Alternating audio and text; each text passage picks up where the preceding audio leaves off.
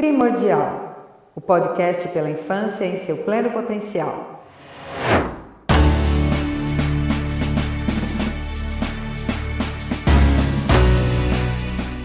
Primordial é entender as novas gerações como as mais promissoras da história e acreditar que está em nossas mãos ajudá-las a atingirem seu pleno potencial. Não por meio de receitas prontas, mas da oportunidade de construção de comportamentos funcionais e construtivos, embasados em significado e pertencimento. Honrar essa importante tarefa exige entrega, conexão, atenção e muito aprendizado, porque a ciência pode ser uma das maiores aliadas da infância.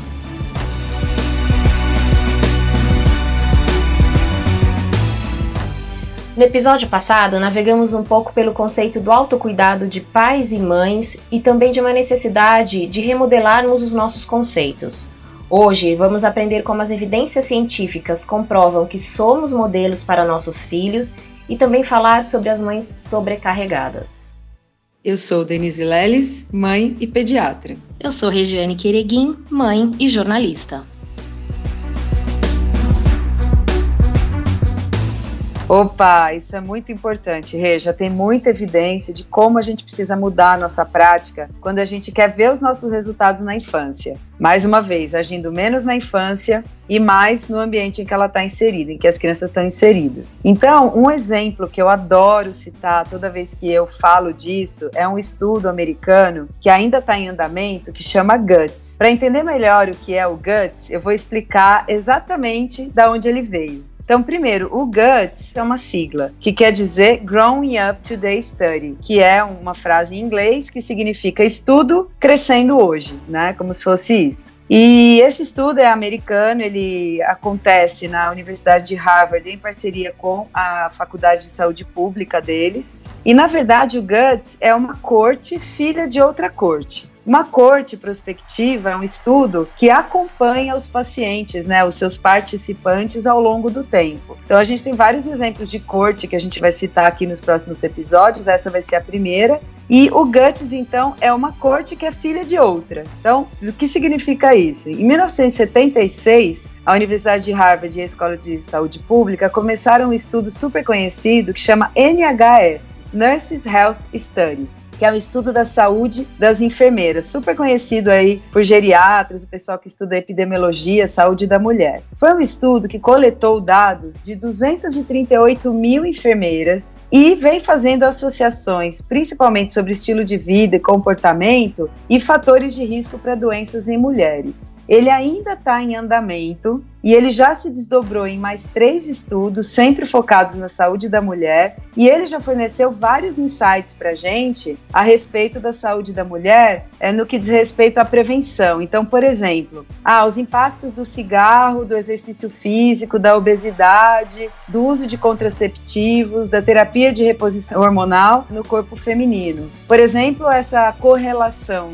entre cigarro e câncer de mama, entre obesidade e vários tipos de câncer na mulher. Tudo isso veio desse estudo, né? Muitos dados sobre esses assuntos vieram do NHS. E o NHS, como eu falei, vem se desdobrando e um dos desdobramentos dele é, se relaciona, diz respeito aos filhos dessas mulheres. Então, hoje a gente tem estudos relacionados ao NHS, mas que estão olhando para a prole dessas mulheres, para a próxima geração. E aí é aí que o Guts entra, né? Por isso Growing Up, por isso crescendo hoje, porque é um estudo que tem acompanhado essas crianças, filhas dessas mulheres que já vêm sendo acompanhadas desde 76. É muito lindo isso, né? Eu acho sensacional, Corte, eu acho que responde pra gente muita coisa, são os estudos que mais nos ajudam a entender a vida real relacionada com a ciência.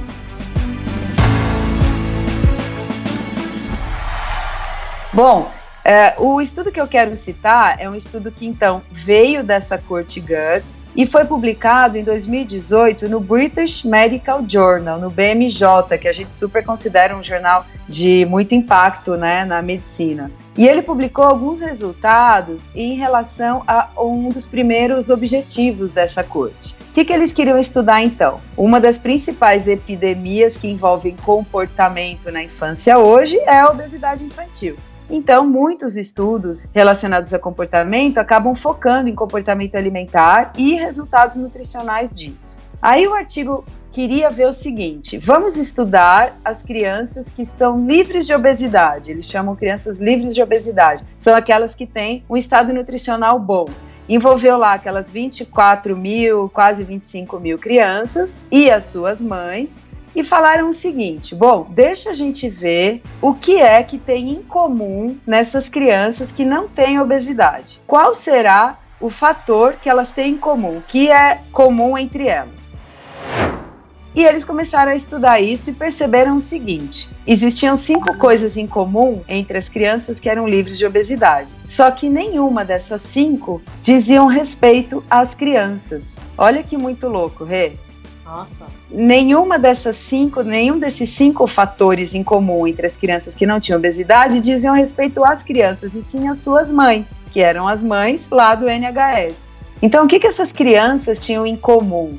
Na verdade, os comportamentos das mães delas. Então, quais eram esses cinco comportamentos? Primeiro, as mães faziam atividade física moderada vigorosa, 150 minutos por semana. Então, veja bem, ninguém era maratonista, ninguém era crossfit, né? Não precisa ser isso.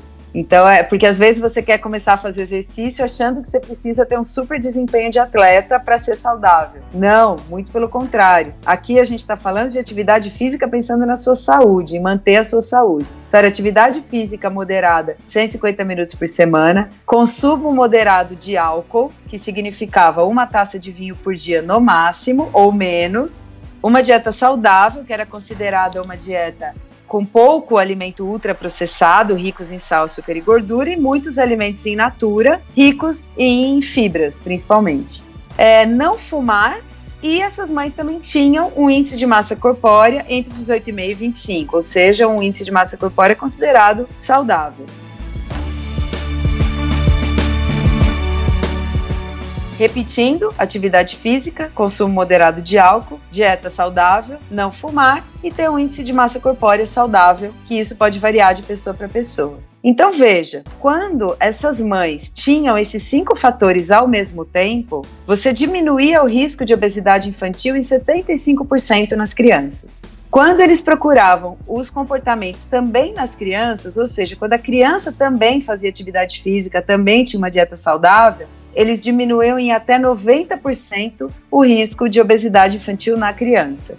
Então, assim, é muito lindo esse estudo. Para mim, ele é um divisor de águas na pediatria, porque ele mostra que se você age no ambiente, principalmente no modelo, você tem muito mais resultado do que você ficar agindo na criança. Já que os estudos que focam em prevenção de obesidade infantil na criança têm um resultado muito pior do que esse normalmente. Então, por exemplo, quando você olha para o aleitamento materno, tem revisões sistemáticas mostrando que o aleitamento materno reduz em 22% o risco de obesidade infantil quando você consegue amamentar entre, até entre 4 e 6 meses. Que é um valor maravilhoso, a gente sabe de todos os benefícios insubstituíveis do leite materno, mas a gente não consegue prevenir a obesidade em 75% só pelo aleitamento materno, entende? A gente não consegue prevenir obesidade em 75% só olhando para a introdução alimentar, para o método de introdução alimentar, só olhando para a tela que a criança assiste. Quando a gente olha os fatores individuais, o fator que mais influencia positivamente na prevenção de obesidade infantil é o modelo. É isso que eu estou tentando mostrar tanto para os pediatras e para todo mundo que está envolvido com a infância. Os modelos são muito, muito importantes. A gente fica preocupado em dar remédio para prevenir, vitamina para prevenir, tipo de leite para prevenir, inventar produto, inventar método, mas é o que a gente está fazendo que interessa. Eu sempre falo para os pais aqui no meu consultório. A criança não faz o que a gente fala, a criança faz o que a gente faz. Então, olha para o que você está fazendo para depois criticar o seu filho, porque ele está aprendendo com você. Então, e é muito interessante porque tem estudo, na maioria das vezes o estudo tenta fazer o contrário. Então, ah, vamos prevenir obesidade na criança que já tem sobrepeso, por exemplo. Né? Depois a gente vai colocar aqui na descrição um outro estudo bem interessante que também tentou prevenir obesidade, mas o contrário do Guts. Ele pegou as crianças que já tinham sobrepeso junto com as mães e tentou agir na dupla, mãe e criança, para ver se a criança não evoluía com obesidade. Eles fizeram um estudo que é o sonho de qualquer centro de obesidade no mundo, né? Um estudo que fez um, uma corte de três anos. Eles fizeram coaching por telefone, fizeram encontros presenciais, enviaram e-mails de highlights, todo mundo passando informação para as famílias sobre exercício físico, sobre a importância da alimentação, sobre a importância do comer devagar, enfim, tudo relacionado a comportamento e prevenção de obesidade. E três anos depois, eles tiveram zero de resultado. Eles não conseguiram prevenir a obesidade nessas famílias que já tinham um comportamento que não era muito promissor, porque essas crianças já tinham sobrepeso. Então, se você comparar o GUTS com os estudos de corte até que tentam prevenir a obesidade por meio da criança, agindo na criança, a gente tem um resultado muito pior nesse segundo tipo. O segredo está em agir desde sempre e em agir muito mais nos modelos. E aí eu não canso de falar, Rê, modelo é todo mundo. Modelo também é o que a criança está assistindo na tela. Que às vezes ela fica quatro, cinco horas ouvindo o youtuber e com o pai e a mãe eles convivem 10 minutos por dia, né? Então a gente precisa muito, muito rever tudo isso que está acontecendo. É, essa questão do modelo é muito, muito importante. E indo um pouco nessa seara, eu queria falar um pouco mais sobre então o autocuidado dos pais. Porque recentemente você fez um, uma live com o Dr. Armando Ribeiro, psicólogo. Aliás, fica a dica aqui para quem não pôde acompanhar, as lives da, que a doutora Denise faz estão sempre disponíveis no YouTube dela. E entre muitas coisas valiosas que vocês conversaram, vocês abordaram sobre o burnout. Aí no seu consultório, uhum. doutora, você recebe muitas mães nessa condição e até que ponto essa condição de sobrecarga que afeta as mães também influencia as crianças? Nossa, muito. Tem tudo a ver com o que a gente está falando. O burnout, por definição, é um diagnóstico relacionado ao trabalho, mas a gente sabe que na prática, qualquer tipo de tarefa pode levar ao esgotamento. O burnout é, seria essa tradução melhor, né? o esgotamento da pessoa relacionada ao trabalho. E, e a maternidade, para muitas mulheres, nada mais é do que uma grande tarefa. E hoje, na maternidade contemporânea, a gente transformou a maternidade num grande checklist, como eu tenho falado desde o primeiro episódio, né? Então, é um grande checklist que acaba virando uma tarefa, e qualquer tarefa, quando você não tem o retorno esperado, você acaba sendo, é, se tornando um risco para ter esgotamento, para se tornar uma vítima do burnout. Um exemplo muito legal para as mães que estão ouvindo nosso podcast é aquele filme Tully, com a Charlize Theron. A Charlize Theron é a protagonista, é uma mãe que está grávida do terceiro filho e eles mostram esse começo do nascimento da, desse terceiro filho no contexto de mãe que ela já tem. Como quase todas as mães contemporâneas, o primeiro filho dela tem uma questão comportamental e eu acho muito interessante. Vou dar pequenos spoilers aqui, tá? Mas nada muito importante. Você pode assistir o filme, eu não vou contar o final. A primeira cena do filme me marcou muito porque é uma mãe que está fazendo na criança uma escovação na pele. Ela começa a escovar a pele da criança, assim, e aí ela faz aquilo de um jeito meio automático, mais uma vez, como uma tarefa, meio sem entender mais por que, que ela está fazendo. A gente, como médico, entende que ela está tentando é, estimular a parte sensorial do filho, porque isso está né, tá relacionado, passar texturas na pele e tal. Mas ela vai, faz mil tarefas, mais uma tarefa é essa. E depois, no final do filme, não estou contando o final, tá? É só essa cena. É, eles voltam para essa mesma cena. E aí ela se pergunta: Nossa, mas por que, que eu estou fazendo isso mesmo? E aí o filho dela responde: Não importa, mamãe, o importante é que você está fazendo. E aí ela fala: Bom, para mim também o importante é que eu estou fazendo em você e que esse é um momento nosso.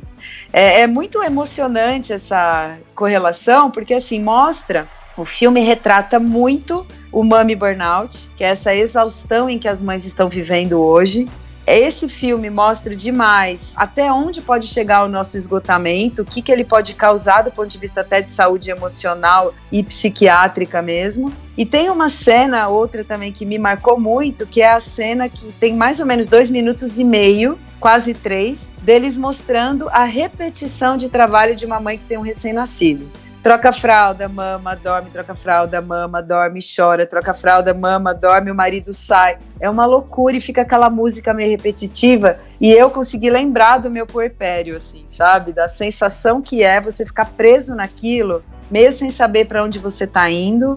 Meio neurótico com o mundo novo, meio se perguntando por que, que eu me meti nisso, né? A gente vai voltar a falar de puerpério aqui, é muito relacionado a esse assunto burnout. Mas mesmo que você não esteja no puerpério, essa vida de maternidade relacionada ao trabalho tem levado a gente a esse esgotamento. Porque a sua vida se torna um grande trabalho. Ou você está trabalhando em casa, ou você está trabalhando no seu trabalho, né, fora de casa. E é muito comum as mães no consultório referirem: olha, eu tô lá com a cabeça aqui, ou tô aqui com a cabeça lá. Enfim, é, você fica o tempo todo devendo, mais uma vez, como eu falei no nosso primeiro episódio. Então, o, o, burnout ele é caracterizado por uma tríade, né, que é o sentimento de exaustão ou esgotamento, você se sente sem energia, você tem uma distância meio, o segundo critério é uma distância emocional das coisas, você está sempre meio negativo, meio nada tem muito sentido, você começa a não ver sentido no que você está fazendo. E a, o terceiro critério seria uma sensação de redução de eficácia, de sensação de eficácia. Uma coisa que eu trabalho muito no consultório com as mães é essa sensação de autoeficácia parental. Existem até escalas para isso que a gente deveria usar mais. É você perguntar para a mãe: você acha que você está dando conta do seu filho, da sua maternidade? Você acha que você está dando conta de tudo que você tem para fazer? E só essa resposta, puxa, eu dando conta, na maior parte das vezes, isso já trabalha positivamente a sensação de autoeficácia dos pais. Fica essa dica de ferramenta para quem lida com mães. Tenta fazer ela pensar, olhar para o que ela está fazendo, ou o pai, né? Para eles entenderem o que de bom está saindo daquilo, o que está dando certo. Essa sensação trabalha positivamente, motiva para que esses pais continuem, porque daqui a pouco pode ser que essa sensação de esgotamento termine, se você conseguir trabalhar um pouco a intensidade das coisas e trabalhar a rede de apoio, que vai ser outro assunto que a gente vai falar aqui. Mas tem tudo a ver, então, era, era esse link que eu queria fazer. Então, a ciência diz: olha, o modelo faz uma diferença brutal no comportamento infantil. Mas quem são esses modelos? São pessoas exaustas, pessoas em burnout, na grande maioria das vezes. Se você puder começar por você, se você puder trabalhar o seu burnout, o seu esgotamento, começar pelo seu autocuidado, mães e pais, isso vai fazer uma diferença muito grande. Se você é um profissional de saúde ou um profissional de educação que trabalha com a infância, isso é tão importante quanto, porque você também é modelo. Se você é um youtuber, um digital influencer, você também é modelo, entendeu? Então todo mundo que está lidando com a infância precisa começar por si mesmo e ver qual é o modelo que você quer passar para o futuro da nossa humanidade. É, você estava citando o filme Tully e eu, eu assisti esse filme também e eu fiquei muito impressionada com uma cena em que ela coloca um pacote de ervilhas congeladas no micro-ondas, a mãe, né, no caso, e depois ela joga assim na mesa para as crianças comerem. Aquilo para mim foi um sinal muito explícito de exaustão extrema. E eu, eu confesso que eu senti isso na pele na minha vida, né, quando, enfim, quando eu tive minha primeira filha. E olha que eu tive uma rede de apoio familiar bem boa na minha casa, assim. Mas isso é um assunto, uhum. né? A gente vai falar mais pra frente de rede de apoio e tudo mais. E nesse episódio, doutora, que, que, como que a gente pode dar uma dica do que a gente vai conversar é, já na terceira parte do que a gente pode melhorar na infância no século XXI? Ah, Rê, tem muita coisa ainda que a gente pode fazer. Na terceira parte, a gente vai dar uma fechada nesse assunto e a gente vai começar falando em libertar um pouco as crianças. A gente já falou um pouco disso, mas a gente vai voltar nesse assunto. Tô adorando, hein? Tá sendo muito legal.